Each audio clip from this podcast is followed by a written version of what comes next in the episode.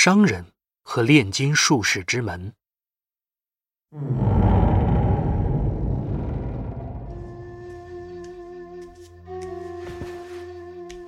伟大的哈利发呀，穆斯林的领袖，匍匐于您的荣光之下是我的荣耀。在一个人的有生之年，他不可能奢望更大的福分了。我要向您讲述的，是一个无比奇异的故事。若是熟悉其中细节，讲述者即使是单纯描述。也能重现故事发生时的奇异。对于能够被警示的人来说，它是警示；对于懂得学习的人来说，它赋予教义。我的名字叫福瓦德伊本·阿巴斯，就出生在这座城市——祥和之城巴格达。我父亲是位谷物商人，但我一生中的大半时间。都在买卖精细织料，从大马士革进口丝料，从埃及进口亚麻，从摩洛哥进口镶金边的丝巾。过去我很富有，但内心总是骚动不宁。无论是购买享用奢侈品，还是慷慨捐赠，都无法让内心平静下来。但现在，我站在陛下面前，钱袋里连一个迪拉姆都没有。却觉得宁静、安详。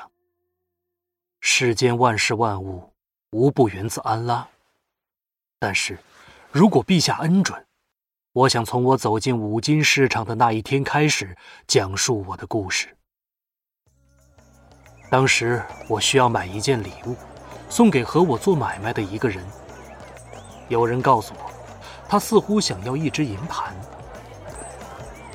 在市场里转了半个小时后，我发现这里的一个大店铺新换了东家。那家店的位置非常好，肯定要花大价钱才能买下店面。于是我走了进去，细看里面的货色。我从没见过这么多珍奇的货物。靠近门口的地方，摆着一具天象仪，由七块镶银薄板拼成。一座靠水流驱动的时钟，每到正点，都会发出悦耳的铃音。还有一只铜制夜莺，风一吹过，便会啾啾而鸣。更里面的地方，放着更奇妙的制品。我呆呆地盯着这些东西，像个目瞪口呆盯着杂耍艺人表演的小孩子。就在这时，一个老人。从殿堂后面的一扇门里走了出来。欢迎光临碧殿，尊敬的先生。他说：“我的名字是巴沙拉特，能为您效劳吗？”哦，你这里出售的货色真是妙极了。我和全世界各个地方的人做生意，却从没见过这样的东西。我能问问吗？你是从哪里进的这些货呀？哈，您的赞赏真让我受宠若惊。他回答道：“您在这里看到的每一件东西，都是我自己工厂的出品，由我本人制作，或是在我指导下，由我的助手制作。这个人竟然精通这么多不同门类的手艺。”我不由得大为敬佩。我向他询问店内五花八门的制品，听他向我侃侃而谈占星学、数学、泥土占卜和医学。我们聊了一个多小时，我听得如痴如醉，对这个人的痴迷和敬佩之心，像黎明的花儿一般盛开怒放。但最后，他提到了他的炼金术实验。炼金术，我吃了一惊，因为他看上去实在不像玩弄这类骗术的人。呃，你是说，你可以把廉价金属变成金子？我可以，尊敬的先生。但炼金术追求的，并不是这个目的。那他追求的是什么？他们想提炼出金子，但成本一定要比从地下矿脉中开采来的低廉。炼金术有办法制造出金子，但这个过程委实太过艰难。相比之下，从大山底下开采出金子实在太容易了，就像从树上摘下桃子。我笑道：“哼，真是个聪明的回答。你是个学识渊博的人，这一点没人可以否认。”可我还是觉得，炼金术这一套不足取信。巴沙拉特注视着我，想了想。我近来做了一件东西，也许可以改变您的看法。这东西我从未示人，您是第一个。您有兴趣看一看吗？不胜荣幸之至。哼。请跟我来。他领着我走进殿堂里面的一扇门，隔壁是间工厂，摆放着许多我猜不出名堂的装置。一根根金属棒，上面缠着铜线，解开的话，这些铜线的长度可以够到天边。一块花岗石板浮在水银上，石板上安着许多镜子。巴沙拉特径直走过这些东西，连看都没看一眼。他领着我来到了一个样子很结实的基座边。这个基座高齐人胸，上面立着一个粗大的金属环，直径有两掌张开那么宽，环身非常粗。看样子，就算是最强壮的男子汉，想搬动这个环，也会非常吃力。那种金属是黑色的，黑的宛如夜色，但打磨的非常光滑。如果它不是这种颜色，一定可以当镜子使。巴沙拉特让我站在金属环的一侧，面对环身，而他自己则站在金属环的正对面。请注意看，他说。巴沙拉特将他的胳膊伸进环口。他站在我的右侧，但那只胳膊，并没有从我左侧的环口钻出来，而是仿佛起肘截断了一般。他上下挥动着半截胳膊，之后又抽回胳膊，胳膊完完整整。我没想到这样一位渊博的学者竟会玩起戏法来，但这个戏法很不错。我礼貌地恭维了他几句。先别忙，接着看。说着，他后退了一步。我等待着。哎呀，我左侧的环口中伸出一只胳膊，孤零零的一只，没有连着身体。胳膊上还套着衣袖，看样式和巴沙拉特的袍子正好相配。胳膊上下挥动起来。然后缩进环口，消失了。头一个戏法已经很不错了，但我以前见过类似的。这一个可比头一个强得多。看底座和金属环的粗细，不可能藏进一个人。真妙！我赞叹道。谢谢您的夸奖。但这并不是靠手法玩出的花样。右侧环口在左侧环口之前，比他早了几秒。穿过这个环，就是瞬间穿过这段时间。呃，我没听明白。我说：“容我再向您演示一遍。”他再一次把胳膊伸进环口，胳膊消失了。他露出笑容，抽动了一下，像在拽一根绳头。接着，他重新抽回胳膊，在我面前摊开手掌。他的掌心里放着一枚戒指，我认出来了。哎，这是我的戒指。我看了看自己的手，戒指仍旧戴在指头上。你变出了一枚一模一样的。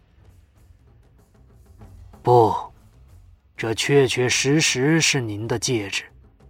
等着看吧。再一次，一只胳膊从左侧环口伸了出来。我想看看这个戏法究竟是怎么回事，于是冲过去，一把抓住那只胳膊的手。手是真的，有血有肉，暖乎乎的，跟我的手一样。我抓住他一扯，他往回一拽，接着，以小偷般的灵活，这只手。从我手指上褪下戒指，胳膊缩进环口，消失的无影无踪。我的戒指不见了！我叫道。不，尊敬的先生，他说：“您的戒指在这儿。”他把手上的戒指递给我。和您开个小玩笑，请别介意。我把戒指带回手指，可是戒指早就在你那儿了，从我手上拿走之前已经在你那儿了。就在这时，一只胳膊伸了出来，这一次是伸出右侧环口。这是什么？我惊叫道。但没等他缩回去，我已经认出来了，这仍旧是他的胳膊，和上一次一样。我还是从这只胳膊上的衣袖认出来的，但奇怪的是，这一次，我并没有看见他把胳膊伸进环口。您再想想我刚才那句话，他说：“想想时间先后次序，这个金属环右侧的环口在前，左侧的环口在后。”说着。他绕到左侧环口，将胳膊从那一侧伸进去，胳膊再一次消失了。尊贵的陛下肯定早已明白了这是怎么回事，而我却直到这时才醒悟过来。一个动作，在金属环口右侧开始，几秒钟后，金属环口左侧显示出它的结果。这是魔法吗？我问道。不，尊敬的先生，我从没遇见过神仙鬼怪，即使遇上，我也不会相信他会听从我的吩咐。这是炼金术的一种。他向我做了解释，讲述了他如何在现实的肌肤上寻找小小的孔洞。找到一个之后，如何扩大这个孔洞？像吹玻璃的人把一滴融化的玻璃液吹成一根长管子。最后，他又如何让时间像水流一样注入管子的一端开口，让它在里面变得粘稠如糖浆，从另一端缓缓流出？我承认，他的话我并没听懂，更无法检验其真伪。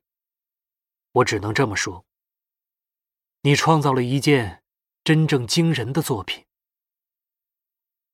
谢谢您，他说。但这只是一个序幕，我想让您观看的大戏还在后头呢。他让我跟着他走进更里面的一个房间，屋里正中央矗立着一扇巨大的圆形门洞。用的材料仍是那种打磨的很光滑的黑色金属。刚才您看到的，只是一扇秒门。那个环的两侧只相差几秒钟，他说。而这，是一扇年门。门洞两边，相差足足二十年。老实说。我一时没明白他的意思，我想象着，他从右侧门洞伸进胳膊，等上二十年，胳膊才从门洞左侧伸出来。这样的戏法有什么意义呢？我这么说了，他大笑起来，哈哈哈哈哈！这也算是用法之一吧。他说：“但请想一想，如果您跨进这扇门，会发生什么？”他站在门洞右侧，示意让我靠近些，接着指向门洞另一侧，看。我照做了，发现房间那一边的地毯和垫子，跟我进来时看到的不一样。我转头左右瞧了瞧，这才意识到，望向门洞那一侧时，我看到的是另一个房间。和我现在身处其中的房间大不一样。您看到的是这个房间二十年后的样子，巴沙拉特说。我使劲眨了眨眼睛，像个在沙漠中看到水流幻影的人，但我看到的一切并没有发生变化。嗯，你刚才说我可以迈过去。到那边去，我问。您可以，一步之后，您就会置身于距今二十年后的巴格达。您可以找到二十年后更年长的您，和他聊聊。之后，您可以再次迈过这扇年门，回到现在。听着巴沙拉特的话。我觉得头晕目眩。这种事，你干过吗？我问他。你去过吗？是的，我的许多主顾也去过。刚才你还说，你从没向别人展示过这个东西，我是头一个。啊，这扇门，您是头一个。但我曾在开罗有一间店面。在那里做了好些年买卖，就是在那儿，我造出了第一扇年门。在那里，我向许多人展示过那扇门，他们都使用过它。和更年长的自己谈过之后，他们学到了什么？每个人学到的东西都不一样。如果您想听，我可以为您讲述。这样一个人的故事。接着，巴沙拉特给我讲了个故事。如果能取悦陛下，我愿在此重述这个故事。幸运的绳匠的故事。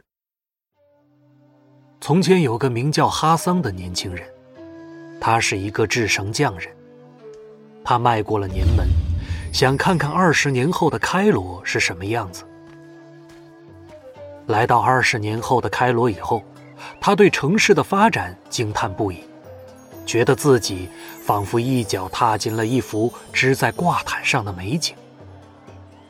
眼前这座城市千真万确，正是开罗，但哪怕是最常见的景物，他都像看到了奇迹一般。他在聚集了许多玩蛇弄剑的艺人的老城门边游逛着。这时，一个占星术士对他喊道：“年轻人，想知道你的未来吗？”哈桑大笑起来：“哈哈哈，我已经知道了。”他说：“你一定想知道有没有财富在未来等着你，对吗？”我是个绳匠，我知道我没财运。绳匠就没财运吗？那位著名的大商人哈桑阿尔胡巴尔如何？他发家前就是个绳匠。这番话激起了他的好奇心。哈桑到市场向人打听，看有没有人听说过这位富商。结果发现，人人都知道这个名字，据说他住在本城的富豪区，于是哈桑去了那儿。人家给他指点了那位富商的宅地，他是那条街上最大的宅子。他敲响宅门，一个仆人领着他走进宅子。这所宅子很大，里面应有尽有，中央还有一个喷泉。仆人去通报主人。哈桑在大厅等着，望着周围光润的黑檀木和大理石，他感到自己完全不属于这个地方。正当他打算离开时，他年长的自己出现了。“呃，你总算来了。”对方说道，“我等你等的好苦啊。”“等，等我？”你知道我会来？哈桑吃惊的说：“当然，因为我拜访过我年长的自己，就像你现在拜访我一样，是很久以前的事了。我忘了具体的时间。嘿，来吧，跟我一块儿吃饭。”两个人走进一间餐室，仆人们端上肚子里填着阿月魂子果仁的鸡肉、蜂蜜浸渍的油炸馅饼，以及用石榴汁调味的烤羊羔。年长的哈桑没有详谈他的生平经历，他提到各行买卖，却没说他是怎么成为一个商人的。他谈起他的妻子，却说现在时间不合适。没让他和年轻人见面。相反，他让年轻人讲起孩提时代的恶作剧，重新回忆起这些早已遗忘的往事，让老人乐不可支。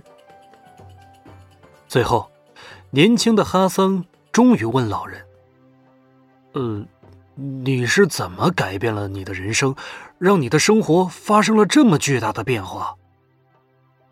嗯。眼下，我只能告诉你这些。去市场买制绳纤维的时候，你要经过黑狗巷。过去，你走的是巷子南侧，别那么走了，走北侧。这样做，就会让我发财吗？只管按我说的做。现在回去吧，你还得搓绳子呢。到时候，你自然会知道什么时候应该再来找我。年轻的哈桑回到他的时代，按照老人说的话，走那条巷子时总是靠北走，哪怕北侧没有树荫，也照走不误。几天之后。他亲眼看到一匹马受了惊，在街对面发起疯来，踢倒了好几个人，打翻了一个沉重的棕榈油罐，砸伤了一个人，还把另一个人踩在马蹄下。骚乱平复之后，哈桑祈祷安拉保佑伤者复原，死者升天，并且感谢安拉让他免遭一劫。第二天，哈桑迈过年门。找到年长的自己。你从那儿路过的时候受伤了吗？他问。没有，因为我年长的自己警告过我，别忘了，你和我是同一个人。发生在你身上的无论什么事，都曾经发生在我身上。就这样。年长的哈桑指点年轻人，年轻人谨遵他的教导。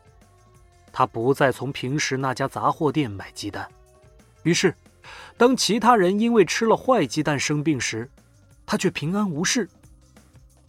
他买了大批制绳纤维贮存起来，所以，当商队没有按时抵达，制绳纤维缺货时，他却有原料可以继续开工。按年长的自己的指点办事，哈桑避开了许多麻烦，但他还是觉得很奇怪：年长的自己为什么不多透露一些情况？他会娶谁为妻？怎么才能富裕起来？有一天，他在市场上把制好的绳子全卖掉了，带着比平时更鼓的钱包回家。走在街上时，他和一个男孩碰了一下。他摸了摸钱包，发现他不见了，于是大喊一声，转过身来，在人群中寻找那个小偷。听到哈桑的喊叫，那个男孩立即挤开人群，飞跑起来。哈桑只来得及看到他手肘处撕破的衣袖，转眼间，男孩便消失不见了。有那么一会儿，哈桑震惊不已。竟然会发生这种事！年长的自己竟然没有事先提醒他。但他的震惊很快就变成了一腔怒火。他紧紧追了上去，穿过人群，一路打量每个男孩的肘部衣袖。他的运气不错，发现那个小偷正蹲在一辆运水果的大车下面。哈桑一把抓住他，喊叫着告诉大伙儿。他抓住了一个小偷，请大家找卫兵来。因为害怕被逮捕，男孩交出哈桑的钱包，哭了起来。哈桑瞪着男孩看了许久，怒气渐渐消退了。他放走了男孩。下一次见到年长的自己时，哈桑问他：“那个小偷的事。”你为什么没事先提醒我？这次经历让你很愉快，对不对？年长的自己问道。哈桑正想否认，但马上又打住了。我确实很愉快，他承认道。追赶那个男孩的时候，他一点也不知道自己会成功还是会失败，只觉得全身热血奔涌。他已经好几个星期没产生过这种感觉了。看到男孩的泪水时，他想起先知教会众人要有怜悯之心，决定放走那个男孩，让他觉得自己是个善良的好人。那么，你希望我事先告诉你，然后剥夺你的这些乐趣吗？年少无知的时候，我们常常觉得很多习俗毫无意义。长大以后，才渐渐醒悟过来。就这样，哈桑明白了，事先透露有好处，但同样的，不透露也有其好处。不，大叔：“你没有提醒我，这样很好。”年长的哈桑。看出年轻人已经明白了。现在，我要告诉你一些很重要的事。去租一匹马，我会告诉你往哪儿骑。你一直骑到城市西面山脚下的一个地方，在那里，你会找到一丛小树。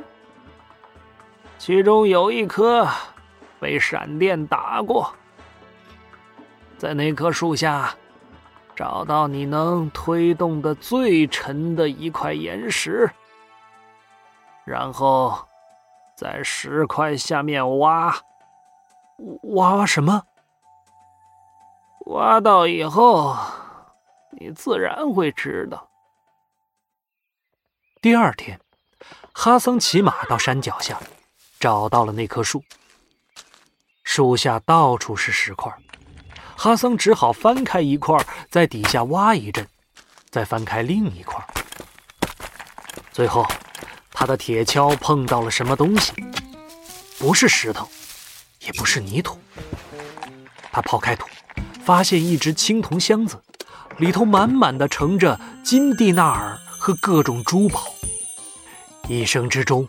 哈桑从没见过这么多金珠宝贝，他他把箱子搬上马背，回到了开罗。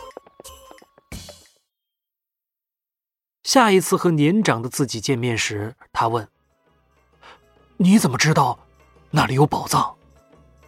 从我年长的自己那儿知道的。年长的哈桑说：“跟你一样。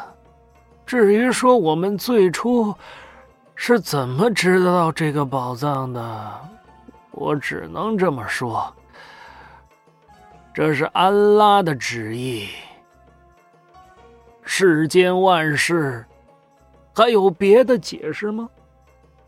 我发誓。”我一定会好好利用安拉赐给我的这笔财富。年轻的哈桑说：“那当年我也是这么发誓的，现在我重申这一誓言。”年长者说：“这是我们之间的最后一次交谈了，从现在起。”你要靠自己了，你会找到自己的路的。愿安宁与你同在。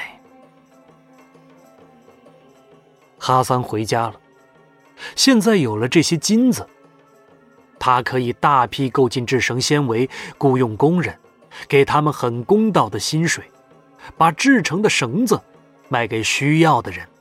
获取可观的利润。他娶了一个美丽聪明的女人为妻，并且听从了妻子的意见，开始涉足其他生意，成了一位富裕、受人尊重的商人。这期间，他对穷人慷慨大方，为人正直善良。就这样，哈桑过着最幸福的生活。直到割断人间一切联系、消灭所有人生乐趣的死亡将他带走。啊，真是个不同寻常的故事。我说，对那些还没拿定主意要不要使用这扇年门的人来说，这个故事的诱惑力真是大的不能再大了。嗯。您还心存疑虑，这很明智。巴沙拉特说：“但是，安拉奖赏那些他愿意奖赏的人，惩罚那些他愿意惩罚的人。门不会影响安拉对您的看法。”我点点头，觉得自己明白了他的意思。嗯，也就是说。即使你成功的避开了年长的你遭遇的不幸，也仍然可能碰上其他形式的不幸。嗯，不，我岁数大了，表达不清，请您原谅我。使用门不是抽签，抽签的时候，每一支签都和别的签不同。门不是这样。使用门，就像从一条密道进入宫殿。要进入某个房间，走密道比走大门更快。但无论你用什么途径进去，房间仍旧是那个房间。这番话倒是出乎我的意料。这么说，未来是个定数。和过去一样无法改变。据说忏悔和赎罪可以抹掉过去的罪孽。哦，这句话我也听说过，但我还没有机会检验他说的对不对。嗯，听到这个，我很遗憾。巴沙拉特说，但我只想说，未来也是一样的。在这方面，他和过去没有区别。我想了想，这么说来，即使你发现二十年后自己已经死了，你仍旧无法避开你的死亡，毫无办法。他点点头。我不由得十分沮丧，但转念一想，既然未来已经注定，可不可以让这个注定的未来成为现在的保障呢？我说：“假设你知道二十年后自己还活着，那么这二十年中无论做什么，你都不会死。你可以在战场上无所顾忌的厮杀，因为你注定会幸存下来。”嗯，有这种可能，他说。但还有另一种可能。仗势未来，横行于现在的人，也许在头一次使用年门的时候，就会发现他年长的自己早已亡故。啊，我说，那么，是不是可以这么说？只有小心谨慎的人，才会见到他们年长的自己。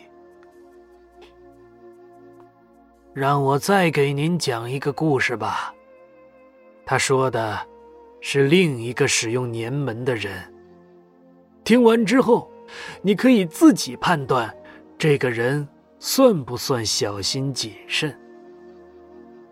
接着，拔沙拉特给我讲了一个故事。如果能取悦陛下，我愿在此重述这个故事。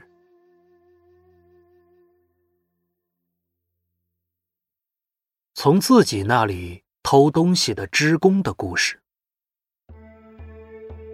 从前有个年轻织工，名叫阿吉布，靠编织地毯过着贫苦的生活，但他总想品尝富人享受的奢侈的滋味。听说哈桑的故事以后，阿吉布立即跨过年门，寻找他年长的自己。他很有把握。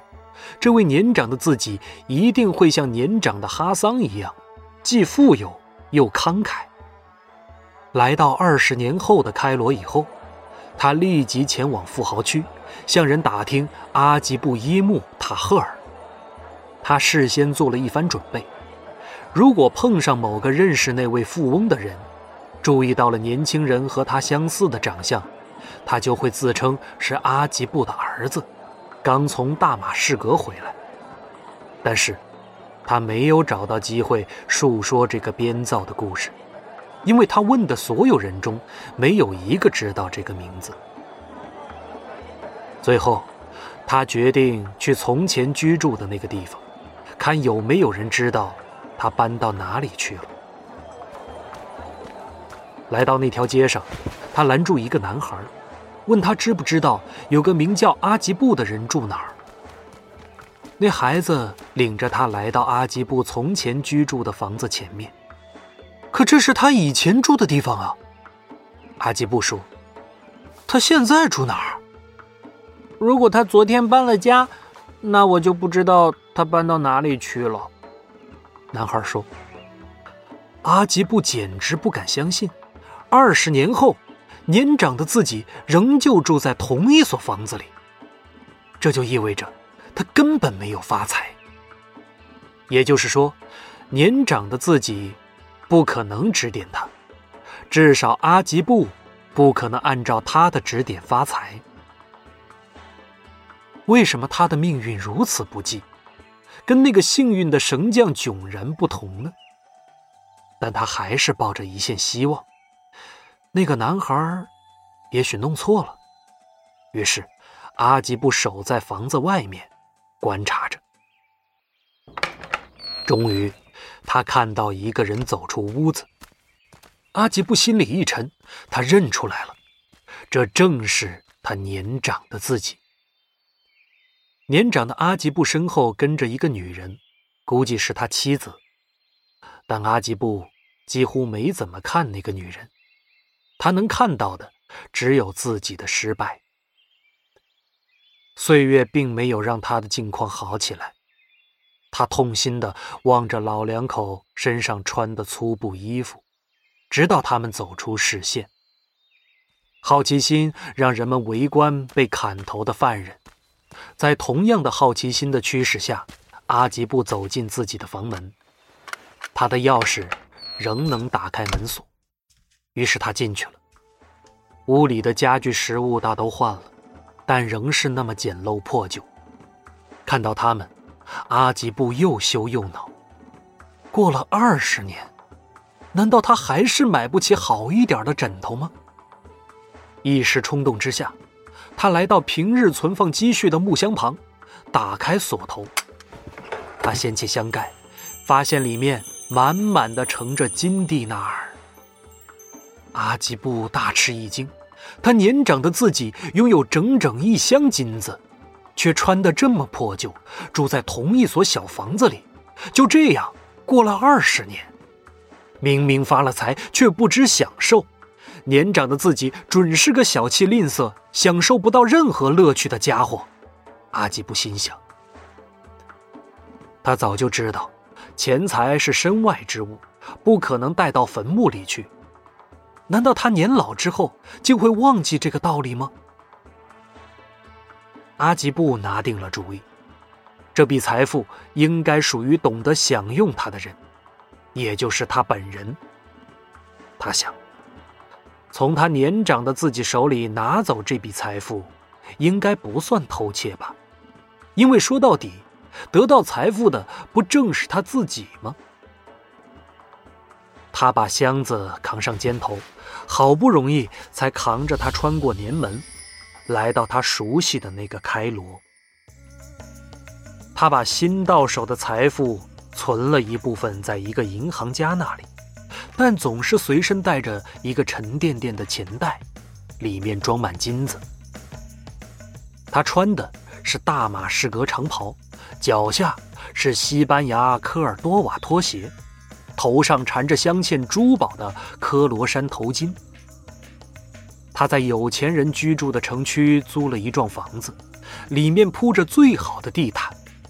放着最好的长榻，他还雇了一个厨子，为他烹制最奢侈的美味佳肴。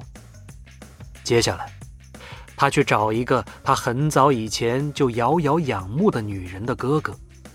这女人名叫塔西娜，他的哥哥是个药剂师。塔西娜也在他的药店帮忙。以前，阿吉布不时去那家药店配一剂药。好借机和他攀谈几句。有一次，他的面纱滑落下来，他发现他有一双像邓玲般美丽的黑眼睛。塔西娜的哥哥不肯让她嫁给一个织工，但现在阿吉布有钱了，不再显得不般配了。塔西娜的哥哥同意了这门婚事，塔西娜本人更是高兴地答应下来。因为他早就爱上了阿吉布，正如阿吉布爱上了他。筹办婚事的时候，阿吉布毫不吝啬，他雇了一艘豪华游艇，泛舟城南运河，召集了大批乐师舞女，在船上排开盛宴。宴会上，他把一条最美丽的珍珠项链送给了她。这场婚事在城里的富人区传得沸沸扬扬。阿吉布沉浸在金钱带给他和塔西娜的享乐中。婚后的一个星期，他俩是所有人中最快乐的人。但接下来的一天，阿吉布外出回来，发现大门洞开，家里的金银器皿被洗劫一空，吓得魂飞魄散的厨子从藏身处钻出来，告诉他强盗们把塔西娜抢走了。阿吉布向安拉祈祷。最后精疲力竭地睡着了。第二天早晨，他被敲门声惊醒，来者是个陌生人。有人要我带一个口信给你。啊，什么口信？阿吉布问道。你的妻子很安全。阿吉布只觉得恐惧和怒火在腹中翻滚，像黑色的毒液。你们要多少赎金？他问。一万迪纳尔。啊，可我没有那么多钱呢！阿吉布惊叫道。不要跟我讨价还价！那个强盗说。我见过你是怎么花钱的，像倒水一样。阿吉布跪了下来。我那是浪费钱财啊！凭着先知的名字起誓，我真的没有那么多钱。”他说。强盗仔细打量着他，把你所有的钱全算上。他说：“明天同一时间放在这里，只要我觉得你偷偷留了一笔，你的妻子就会没命。如果我觉得你还算老实，把钱都拿出来了，我的人就会把它交还给你。”阿吉布没有别的办法。好吧，他说。那个强盗离开了。第二天，他去了那个银行家那里，把剩下的所有钱财都取了出来，交给那个强盗。强盗打量着阿吉布绝望的眼神，知道他没有骗他。强盗没有违约，当天晚上，塔西娜就被放了回来。夫妻拥抱之后，塔西娜说：“当时我还不相信，你肯出这么多钱来赎我。没有了你，金钱再多，也不能给我带来快乐。”阿吉布说。说完之后，他才惊讶的发现，这是他的真心话。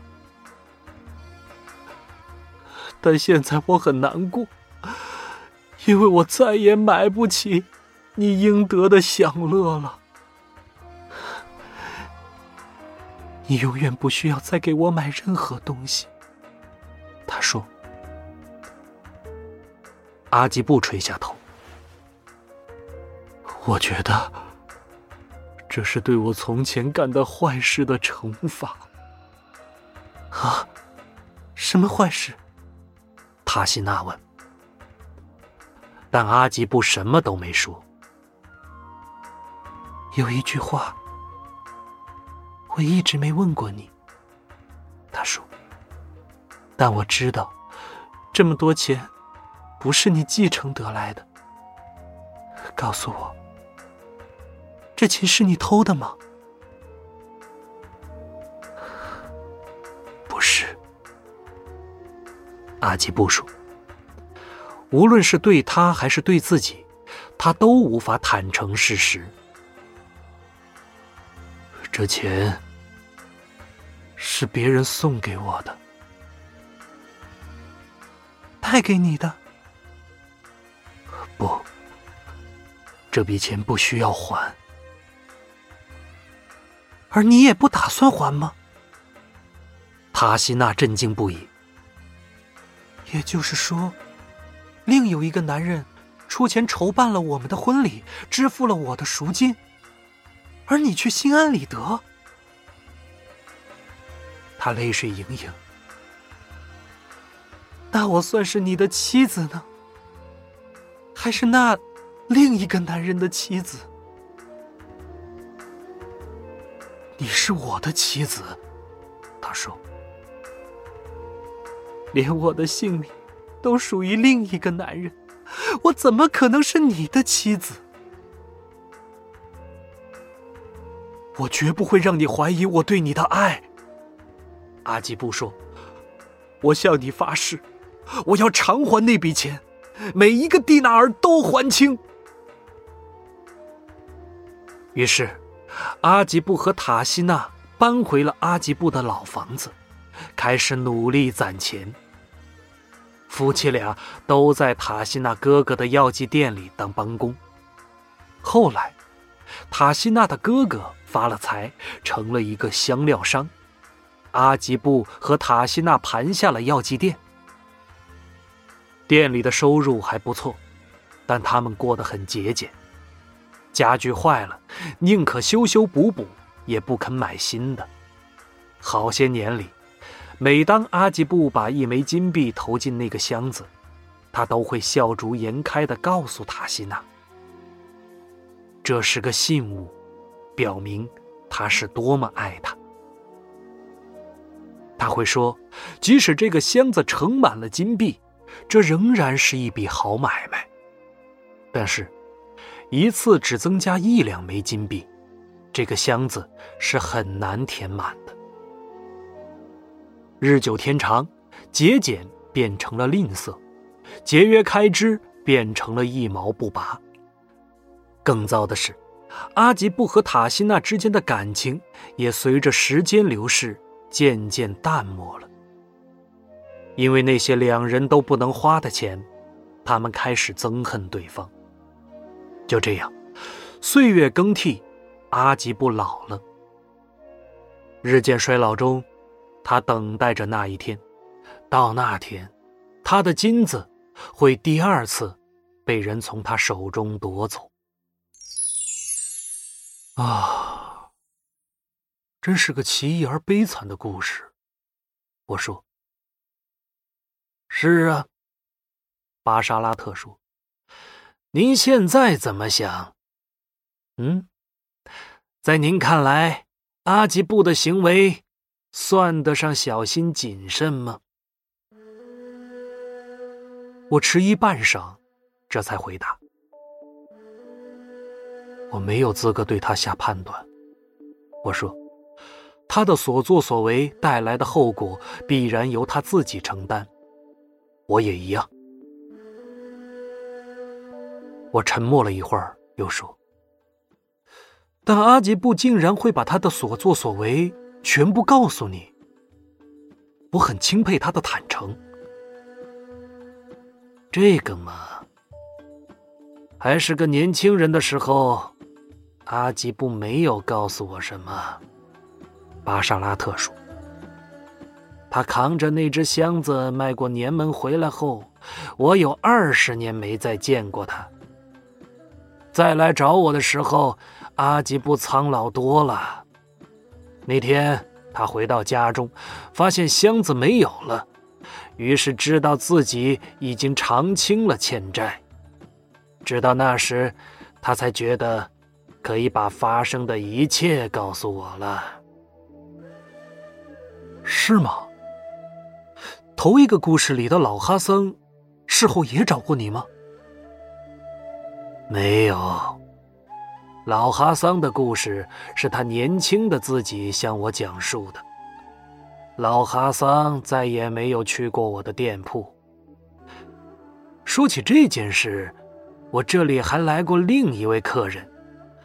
老哈桑的故事里也有他的一份有关他的故事，老哈桑本人是不可能告诉我的。